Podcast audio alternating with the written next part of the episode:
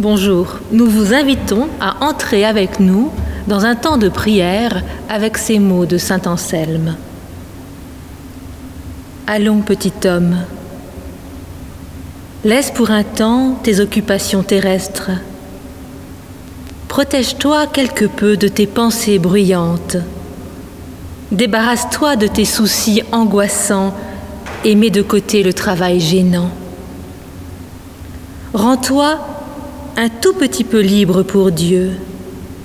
Repose-toi un tout petit peu en lui.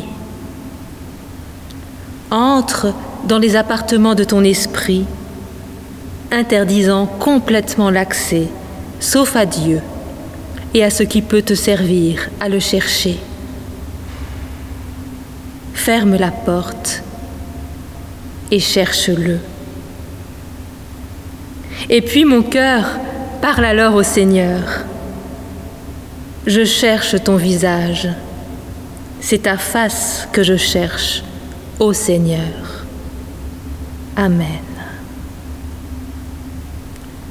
Et si vous le souhaitez, vous pouvez maintenant chanter avec nous le cantique 45, les strophes 1 et 4.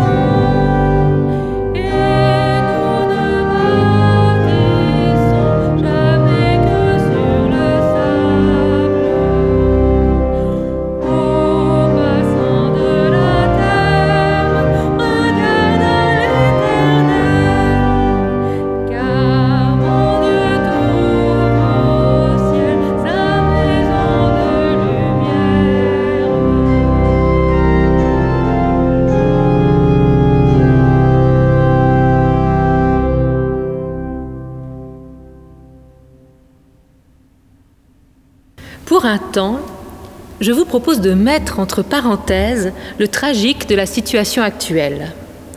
L'angoisse de la maladie et de la mort, l'épuisement de celles et ceux qui se donnent corps et âme pour prendre soin des autres, les fragilités sociales et économiques exacerbées par le confinement. Non pas pour en faire abstraction, mais plutôt pour nous focaliser sur ce que cette expérience pourrait bien signifier du point de vue de notre intériorité.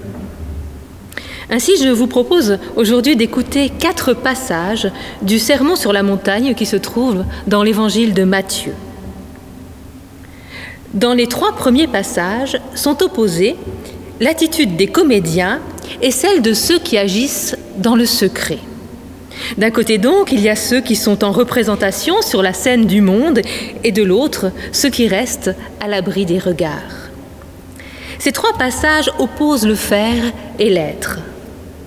Dans son enseignement, Jésus ouvre la possibilité d'aller au-delà du paraître pour explorer les intentions véritables qui animent ses auditeurs et ses auditrices. Il les invite à explorer les coulisses de leur vie. Ces paroles viennent nous rejoindre aujourd'hui dans les coulisses de nos vies là où nous sommes contraints de rester, là où nul coiffeur ne peut nous rejoindre, là où la majorité d'entre nous attend les cheveux devenus trop longs de pouvoir sortir à nouveau de manière présentable en pleine lumière. Et si nous profitions de cette expérience pour nous rappeler qu'être présentable face aux autres et face à Dieu, ce n'est pas tout à fait la même chose. Les paroles de Jésus que nous allons entendre s'adressent à cette part en nous qui n'en a que faire d'être coiffée, maquillée, habillée pour sortir. Cette part de nous qui n'a pas besoin d'être apprêtée, de se mettre en scène. L'exigence que portent ces textes est celle de la vérité de l'être. Premier passage qui se trouve donc dans l'évangile de Matthieu chapitre 6. Tu donnes aux pauvres, ne t'en vante pas au son des trompettes, comme ces comédiens qui, dans les assemblées ou dans la rue, cherchent la faveur publique. Croyez en ma parole, ceux-là ont déjà reçu leur salaire. Aussi toi, quand tu donnes, fais en sorte que ta main gauche ignore ce que fait ta main droite. Donne en secret, et ton Père qui voit dans le secret te le rendra. Deuxième extrait du Sermon sur la montagne. Vous priez Ne faites pas comme ces comédiens qui prient debout dans les assemblées ou sur les places publiques, sûrs d'être vus. Croyez en ma parole, ces gens-là ont déjà reçu leur salaire. Tu veux prier?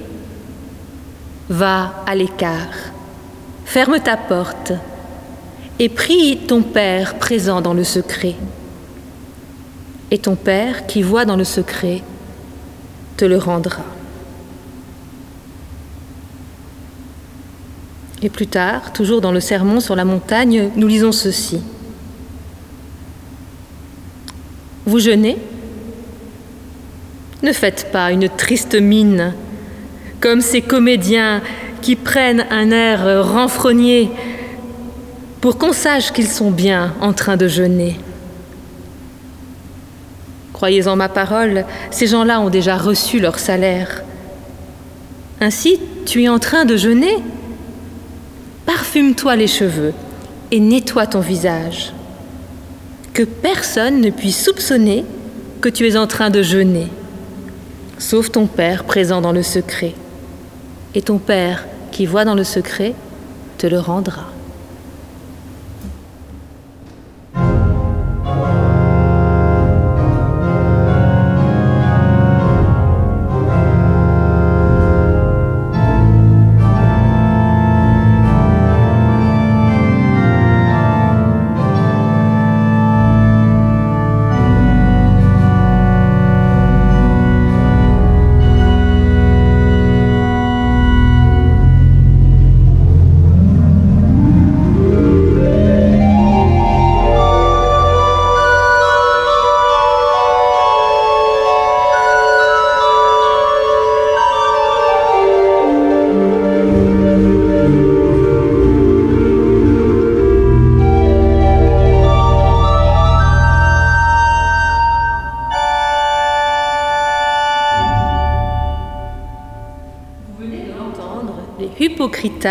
En grec, terme généralement traduit par hypocrite, sont désignés dans la traduction Bayard comme des comédiens.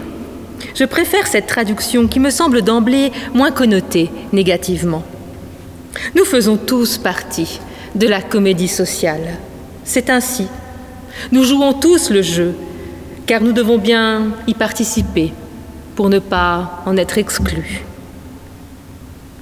Dans notre texte, ce jeu prend une couleur religieuse, puisqu'il consiste à faire la charité, à faire sa prière et à faire un régime spirituel. Quand on en reste au jeu social, on récolte ce que l'on a semé, la reconnaissance de nos pères, c'est ce que dit Jésus.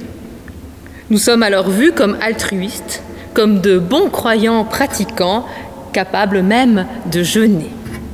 Tout cela est déjà bien. Mieux vaut donner aux plus pauvres plutôt que d'être avare. Mieux vaut prier en public plutôt que de cracher sur la religion. Et mieux vaut jeûner que de se goinfrer sans avoir conscience de tout ce que l'alimentation symbolise. Mais si ces comportements en restent au niveau du jeu social, Une fois que l'on est confiné, le jeu est moins intéressant. Plus de mise en scène de soi possible. On ne peut plus se présenter sous le regard de l'autre comme un bon chrétien. On ne peut plus agir dans l'intention d'attirer sur nous l'admiration ou la reconnaissance. Et si être confiné était une chance pour questionner nos pratiques chrétiennes? Les paroles de Jésus nous ramènent à la racine de nos intentions. En ce moment, nous sommes vraiment coincés dans la sphère privée de notre vie.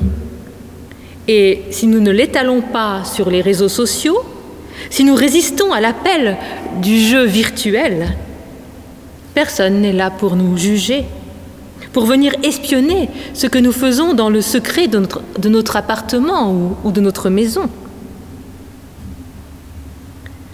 En nous ramenant dans notre sphère privée, le confinement nous offre la possibilité de retrouver ce qui est de l'ordre du secret, de la pudeur, il faut bien le dire, il est bien plus toléré en ce moment de vivre à l'abri des regards. Quand Jésus critique la comédie religieuse, il donne également trois conseils pour s'en prémunir en se protégeant justement du regard des autres. Premier conseil, le don doit être fait avec discrétion, que la main gauche ne sache pas ce que fait la main droite. Ensuite, pour prier, il faut aller dans une pièce à l'écart et fermer la porte. Et dernier conseil, ne pas surjouer son rôle de personne qui jeûne. Au contraire, s'apprêter pour que personne ne le remarque. Dans ce dernier exemple, Jésus invite à jouer avec son apparence pour garder secret ce qui doit l'être. Il n'ignore donc pas le monde des apparences, mais il le soumet à l'intention juste qui est ici de garder pour soi sa pratique religieuse. Jésus donne donc ici des pistes pour se dégager du jeu religieux imbriqué dans le social, des pistes pour prendre un peu de recul afin de se rendre là où Dieu nous attend, là où son regard compte plus que le regard de nos partenaires de jeu. Prendre du recul est salutaire s'extirper du flot d'informations continues, des interactions permanentes, ne plus se préoccuper sans cesse des notifications qui arrivent sur nos téléphones me semble vital pour notre vie spirituelle. Dans une civilisation de l'image où être visible semble parfois le seul moyen d'exister, prendre du recul permet d'instaurer une distance salutaire entre moi et le monde.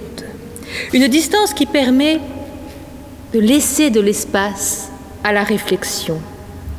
Une distance qui permet également de se décoller des autres et des situations que je vis.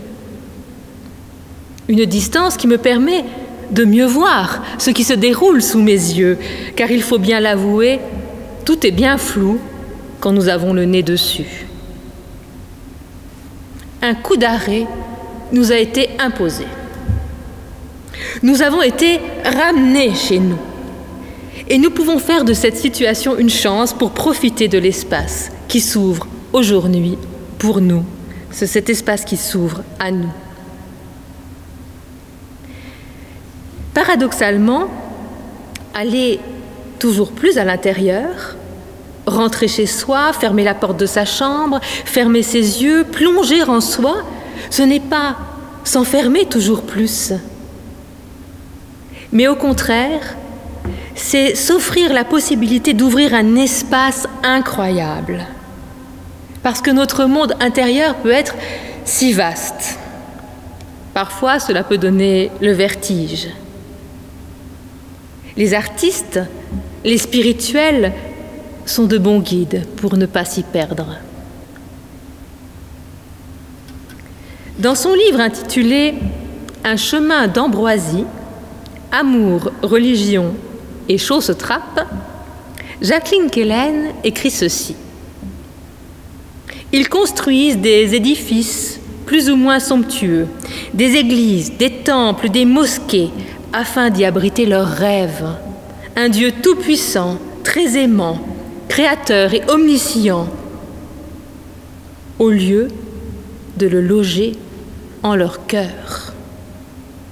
Leur cœur n'est-il donc pas encore assez vaste, assez beau, assez digne pour accueillir et révérer leurs rêves? Alors, en ce temps où vous ne pouvez pas nous rejoindre, vous ne pouvez pas rejoindre cette belle cathédrale, rien ne vous empêche de prendre soin de votre cathédrale intérieure, celle dans laquelle Dieu seul peut être invité. Et rien ne vous empêche non plus de vous préparer à revoir vos frères et sœurs en Christ. Et à ce propos, je vous invite à écouter le quatrième et dernier extrait du Sermon sur la montagne qui mentionne l'attitude du comédien.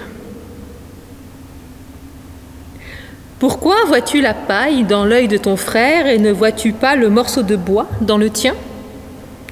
Pourquoi lui dis-tu Laisse-moi enlever cette paille dans ton œil, sans toucher au morceau de bois dans le tien? Comédien, enlève d'abord ce morceau de bois dans ton œil. Tu sauras ensuite comment enlever la paille dans l'œil de ton frère.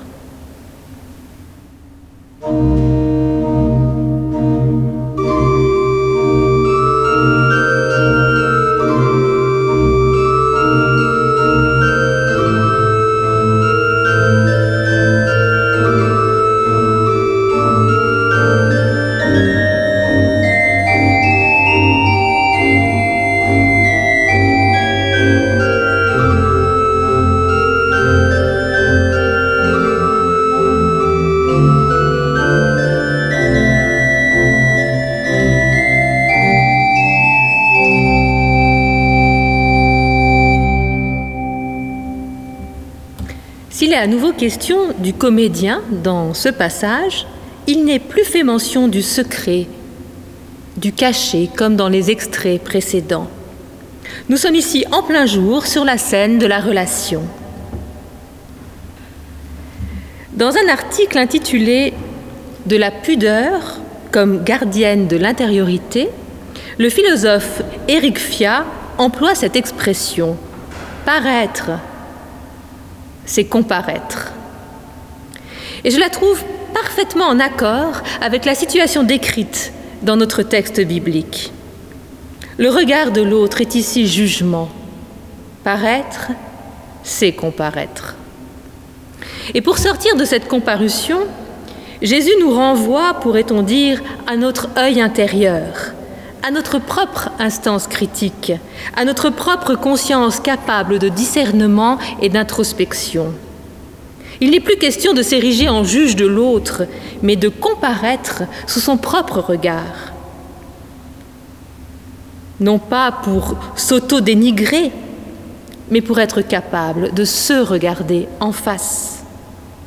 Première étape qui permet de purifier son regard pour ne pas faire porter le poids de nos ombres sur les autres. Imaginez si, au sortir du confinement, nous arrivions à poser sur les autres un regard neuf. Alors nous pourrions remarquer la paille dans l'œil de l'autre sans en faire tout un drame, car nos yeux auraient été éclairés par un travail intérieur qui nous aurait libérés des illusions de la comédie sociale et ecclésiale. Nos retrouvailles avec les autres n'en seraient que plus belles. Nous sommes nombreux, nombreuses, à rêver de ces retrouvailles. Oh, quelle joie ce sera de se retrouver dans un temple, mais surtout de serrer nos proches dans nos bras, de se retrouver autour d'une table en terrasse ou chez soi, de revivre cette communion humaine et fraternelle si vitale. Mais quand nous y serons enfin, j'espère que nous serons vigilants et que nous saurons garder du temps pour continuer à prendre soin de notre intériorité. Il nous appartiendra alors de ne pas délaisser ce avec quoi nous sommes en train de renouer, de ne pas nous ruer vers l'extérieur mais de continuer à vivre des retrouvailles avec nous-mêmes, des retrouvailles avec cette part spirituelle qui se déploie librement sous le regard de Dieu. C'est cette part spirituelle qui nous permet de recontacter notre liberté intérieure et de ne pas étouffer, même quand les contraintes sociales ou quand l'angoisse se saisissent de nous.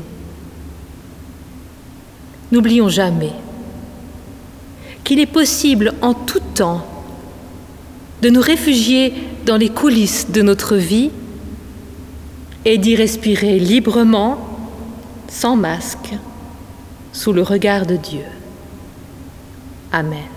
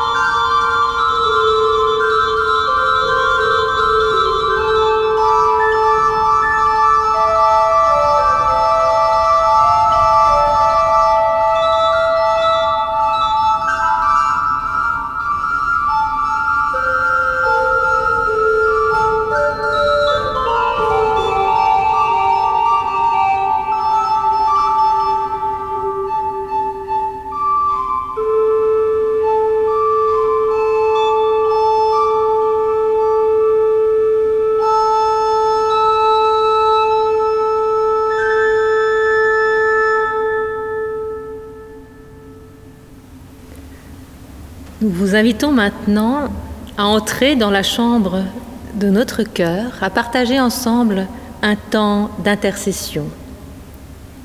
Et avant de dire le Notre Père, de vous associer à cette prière de Colette Nismazur. C'est l'aube, Seigneur. Les oiseaux en pagaille peuplent de leur effervescence l'espace obscur. Et je contemple ce jour neuf tel un présent que tu m'offres en toute magnificence. Être ici, maintenant, n'est-ce pas un cadeau? Ce que j'aime dorme encore et je trouve joie à te rejoindre avant l'engagement du quotidien. Donne-moi de prendre force et racine en toi au-delà de ces murs, tant de voix et d'urgence me hèlent, m'aimantent et m'éparpillent. Aide-moi à discerner l'invisible sous la routine du visible. Guide ma main vers celui qui tombe, que j'ose aussi appeler à l'aide. Au long des heures, ne permets pas que je sombre dans la plainte, et le mécontentement sournois qui ronge l'éclat de la lumière.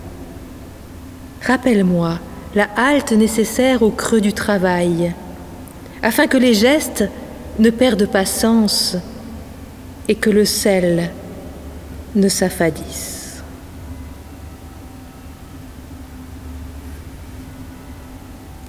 Et ensemble, nous pouvons dire cette prière qui a porté la confiance de tant de croyants avant nous. Notre Père qui es aux cieux, que ton nom soit sanctifié, que ton règne vienne, que ta volonté soit faite sur la terre comme au ciel. Donne-nous aujourd'hui notre pain de ce jour. Pardonne-nous nos offenses comme nous pardonnons aussi à ceux qui nous ont offensés et ne nous laisse pas entrer en tentation, mais délivre-nous du mal. car c'est à toi qu'appartiennent le règne, la puissance et la gloire au siècle des siècles. Amen. Et pour terminer ce culte, je vous invite à chanter ensemble le numéro 391, les strophes 1 et 2, Confie à Dieu ta route.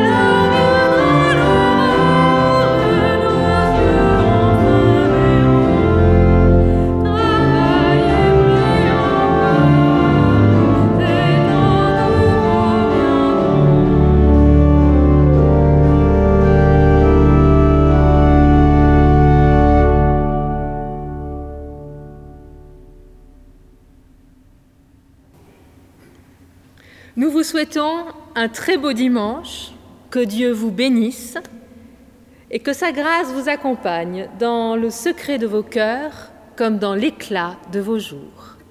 Amen.